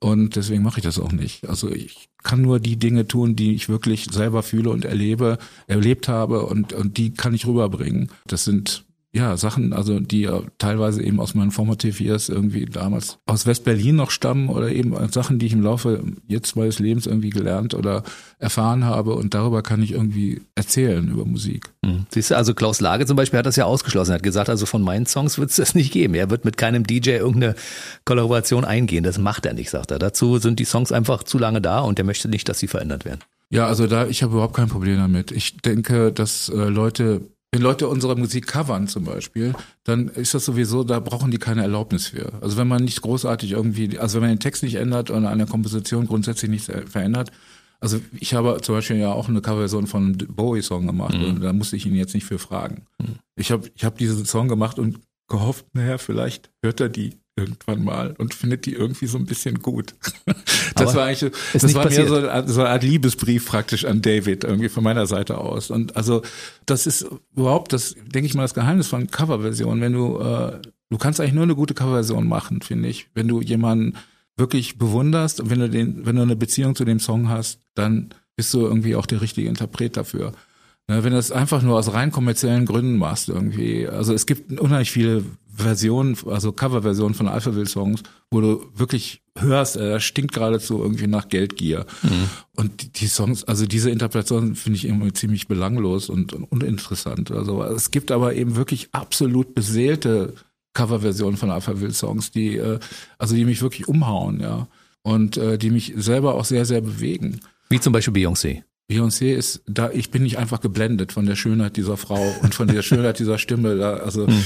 da kann ich nicht so richtig denken. Aber es gibt es gibt Interpretationen von schwedischen Künstlerinnen und Künstlern oder von äh, Franz französischen Künstlern und Künstlerinnen also die Sachen aus unseren Songs rausholen, die ich selber so nie gesehen habe und wo ich denke, ja tatsächlich, das steckt in diesem Song drin, das ist ja toll. Ja. Siehst du? Da ist ja einiges gelungen in den letzten 40 Jahren. Ja, mein Gott. Aber nicht, aber nicht alleine. Also das, äh, das hätte ich ohne, ohne die anderen nie machen können. Also wir haben, wir machen auch immer also wir teilen irgendwie immer alles durch alle. Wenn wir irgendwie Songs zusammenschreiben, dann geht das durch alle, weil letztendlich kann man nicht sagen, wer, wer jetzt irgendwie den entscheidenden Anteil an irgendeiner Nummer hatte. Wenn man zusammen in, in dem Moment, wo man zusammen im Studio ist und an einem Song werkelt, geht das einfach durch alle, die da sind. Fertig. Und mittlerweile feiern wir das 40. Jubiläum. 40th ja, genau. Anniversary Symphonic Tour.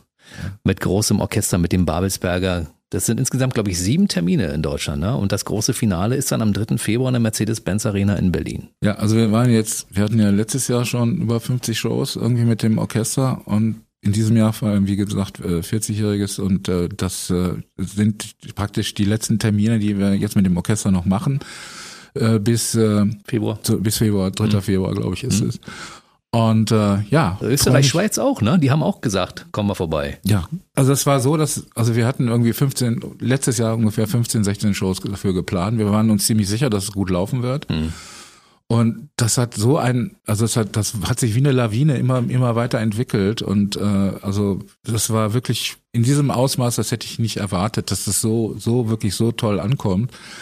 Und dass wir dann wirklich am Schluss des Jahres dann irgendwie statt mit 15, mit 50 Shows irgendwie da standen, alle ausverkauft und also teilweise mehrfach. Wir haben äh, Berlin, glaube ich, dreimal ausverkauft, Hamburg dreimal ausverkauft und wenn wir jetzt in der Mercedes-Benz Arena den allerletzten Gig in dieser Hinsicht machen, dann, also ich freue mich da sehr drauf. Äh, das wird irgendwie Zusammenfassung der letzten 14 Monate sein dann. Und was machst du danach? Erstmal Urlaub? Nee, also. Neues ähm, Album fertig machen. Dann, ja, wir sind jetzt gerade dabei, neues, neues äh, Album zu machen. Äh, das wird sich eigentlich noch weiter verschieben, weil es wird äh, Ende des Jahres eine neue Best-of von Alpha kommen, die allerdings nicht einfach nur so eine normale Best-of sein wird, sondern da wird, wird sich, da wird sich einiges drumherum noch abspielen. Das wird schon eine sehr, sehr spezielle Art und Weise sein, wie dieses Album konzipiert wird. Und dazu wird es dann auch nochmal eine Tour geben, die auch noch ein sehr, sehr spezielles Setlist haben wird. Das wird äh, so ab September dann der Fall sein. Das Studioalbum wird dann wahrscheinlich erst äh, 2025 erscheinen. Das hat den Arbeitstitel Thunder Baby. Und oh. äh, wir haben schon relativ viel Material dafür und äh, ja, es wird wieder ein, also ein völlig neues Territorium für uns sein und ein sehr, sehr, also wir, ein weiterer Schritt irgendwie in der Alpha-Vielfalt darstellen. Also so Pause kommt für dich auch gar nicht in Frage, du ziehst immer durch, ne? Ja, also man kann hin und wieder mal 14 Tage lang irgendwie mit der Familie irgendwo hin ans Meer oder an die Nordsee oder ans Mittelmeer oder vielleicht irgendwie auch mal in die Staaten oder sonst irgendwas. Das kann man immer machen. Aber das sind einfach immer nur sehr, sehr kurze Unterbrechungen letztendlich. Also weil man muss sich einfach in, im Gang halten. Sonst es ist noch so viel in dir drin, was raus muss, ne? Ja, ja, es geht nicht anders. Also ich muss, also ich, das lässt mir irgendwann nach 40, spätestens nach drei Wochen ist Schluss. Also da, drehe ich durch. Da muss ich irgendwie ins Studio oder auf die Bühne. Irgend, eins von beiden. Das ist auch gut so. Weißt du, was das Schöne ist an euren Songs? Dass du, egal ob du mit Gregor Meile das Ding mit einer Gitarre singst oder mit dem großen Orchester zusammen, mit den Babelsbergern, es ist immer geil. Weißt du, aber es funktioniert auch im Kleinen. Es funktioniert aber genauso gut auch im Großen. Ja, weil sie im Kleinen ja entstanden sind. Also in der Regel sind die Stücke ja immer entstanden auf, auf einem Klavier oder auf einer akustischen Gitarre. Hm. Oder am Anfang war es eben so, dass es dann meistens einfach nur so ein Sequenzer, ein monophoner Sequenzer war, der da vor sich hingepluckert hat. Und der Rest war einfach nur Fantasie, nur Vorstellungskraft. Ne? Das, was wir dann irgendwie damit gemacht haben, das konnten wir dann erst später im Studio realisieren. Das sind immer ursprünglich ganz, ganz winzig kleine Songs. Also ich habe jetzt kürzlich von Lou Reed irgendwie die ersten Demos gehört von den, von den Sachen, die dann auf, auf seinem ersten Soloalbum beziehungsweise auf dem Berlin-Album entstanden sind. Und das ist genau das Gleiche. Das sind irgendwie, du hörst da irgendwie ein 20, 19-Jährigen irgendwie zu seiner Klampe irgendwie, es klingt wie Country eigentlich, mhm. ne? Und dann sind, kommen da so wahnsinns Sachen raus wie äh, Walk on the White Side und was weiß ich nicht alles. Das ist schon krass. Ja. Aber deine Songs funktionieren tatsächlich auch mit Gregor Meile, also wenn er sie nur auf der Gitarre begleitet. Absolut. Ja, also das Gregor ist toll. Ist, ja? Aber Gregor ist ja auch ein begnadeter Musiker, also ja. ein sehr, sehr sympathischer und äh, begabter Mensch. Absolut. Den ich sehr, sehr schätze. So, dann kann ich nur allen nochmal empfehlen, vielleicht auch mal sich die DVD zuzulegen. Alphaville und das Deutsche Filmorchester Babelsberg aus der Philharmonie Berlin. Da gibt's das Ganze schon mal für alle, die das auch zu Hause haben möchten, weil ich bin ja jemand, der auch haptische Tonträger gern zu Hause hat. Weißt du, ich möchte die Dinge auch gerne anfassen. Ich gucke mir gerne mal ein Booklet an. Ich lege auch gerne mal eine Vinylplatte auf. Wie ist das bei dir? Ja, also Eternally Yours, also das dazugehörige Album zu der, zu der Tour ist, äh, das gibt's auch als Vinyl und also ich finde die Vinylausgaben eigentlich immer die schönsten, weil die einfach sehr viel Platz fürs Artwork lassen und äh, weil man, ja, man kann eben, während man die Musik hört, irgendwie dieses Album auch vor sich haben und anschauen und Texte mitlesen oder genau. irgendwelche anderen Informationen davon bekommen oder sich Fotografien oder irgendwie das Artwork halt angucken oder so. Es ist schon irgendwie, hat so einen Lagerfeuereffekt irgendwie. Ne? ist das so ein Generationsding, Marian, dass ich hab's, dass das in unserem Alter so ist, dass wir sagen, okay, wir, wir lieben noch so diese haptischen Tonträger, währenddessen die junge Generation alles sich nur runterlädt und mit dem, mit dem Artwork vielleicht überhaupt nichts am Hut hat. Ja, ich denke schon, dass das so ist. Also es, also es ist in letzter Zeit wieder etwas äh, angesagter, Vinyl äh, zu kaufen, weil, weil es eben haptisch ist, weil es irgendwie äh, in diesem Format einfach auch irgendwie äh, rein materiell irgendwie ein Kunstwerk darstellt oder zumindest darstellen kann. Aber natürlich ist das in erster Linie für uns ältere Leute irgendwie eine schöne Erinnerung oder sowas. Also weil, weil es so hat es damals angefangen, ne, mit, mhm. mit Platten. Ne, das war, ich weiß noch genau, die erste Platte, die ich mir gekauft hatte, das äh, von meinem eigenen Geld, das war ein Künstler, den ich überhaupt nicht kannte, aber die Platte war, stand im Sonderangebot im, im, im Laden. Das war Johnny Rivers live at the Whiskey A Go Go. Und habe ich noch nie gehört. Das äh, hast du die noch? Das war eine völlig verkratzte Platte, die äh, die also für acht Mark damals irgendwie in dem da in dem Schallplattenladen irgendwie an, angeboten wurde. Und das ich hatte acht Mark und dann habe ich mir die gekauft, habe mir die Musik angehört da drauf und äh, fand es erst gar nicht so toll. Aber es war nun mal die einzige LP und meine erste LP, die ich hatte, die habe ich so lange gehört, bis mir alles darauf gefallen hat. Und ich habe mir mal vorgestellt, Whiskey A Go was ist das für ein Ort? Das muss, das ist da irgendwo in Los Angeles am, am Sunset Boulevard und und dann habe ich irgendwann rausgekriegt, ja, da sind irgendwie Led Zeppelin und Janis Joplin, die Doors waren da Hausband und was weiß ich nicht alles.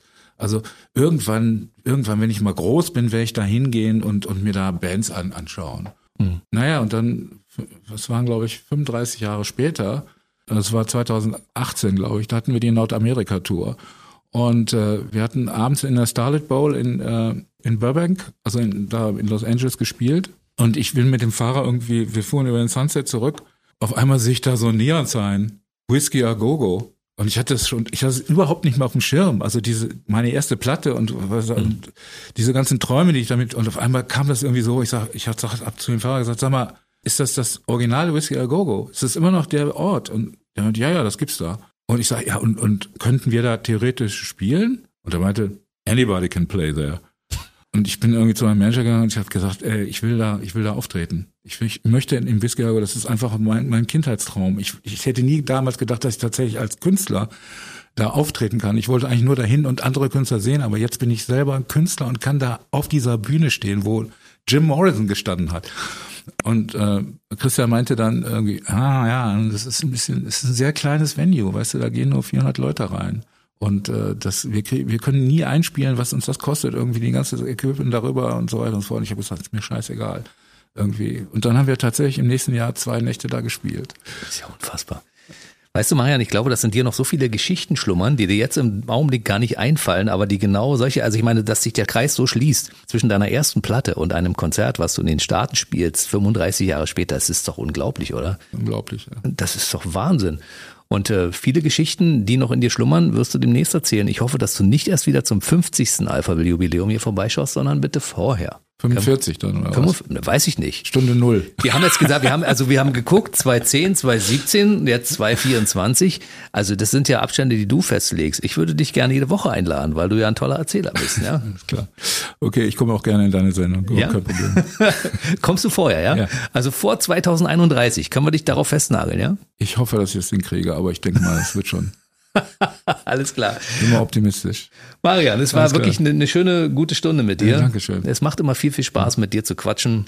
Da haben wir mal so einen kleinen Abriss von den Dingen, die passiert sind seit 2017. Bleib schön gesund, mach weiter schöne Musik. Ich setze mich in die Mercedes-Benz Arena und lausche deinem Konzert mit Alles den klar. Babelsbergern. Das wird geil. Ich freue mich. Bis dann. Ciao. Der BB Radio Mitternachtstalk. Jede Nacht ab 0 Uhr. Und jeden Freitag der neueste Podcast.